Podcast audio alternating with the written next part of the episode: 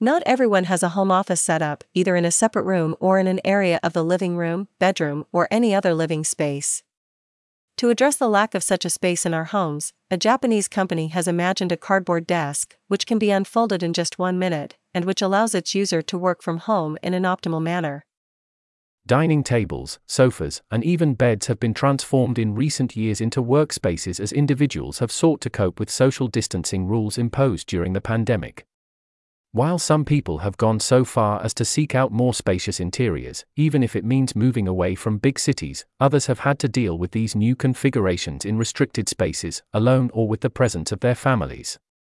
It's an issue that many companies have taken on board in an attempt to offer remote workers an optimal environment, isolated from the rest of the family, and comfortable. One example comes from the company SOIAO, which has created a foldable workspace made of cardboard partitions. The idea may seem absurd, but it allows a worker to have a sturdy desk, and above all a closed space, which, once folded, can be slipped under a bed or against a wall, to avoid cutting into the living spaces of our homes. Water resistant and with a thickness of 5 cm to guarantee a certain solidity, this new generation desk can be assembled in just one minute in any room of the house. The Japanese company has designed three different heights to allow all family members to use its cardboard desks for all purposes.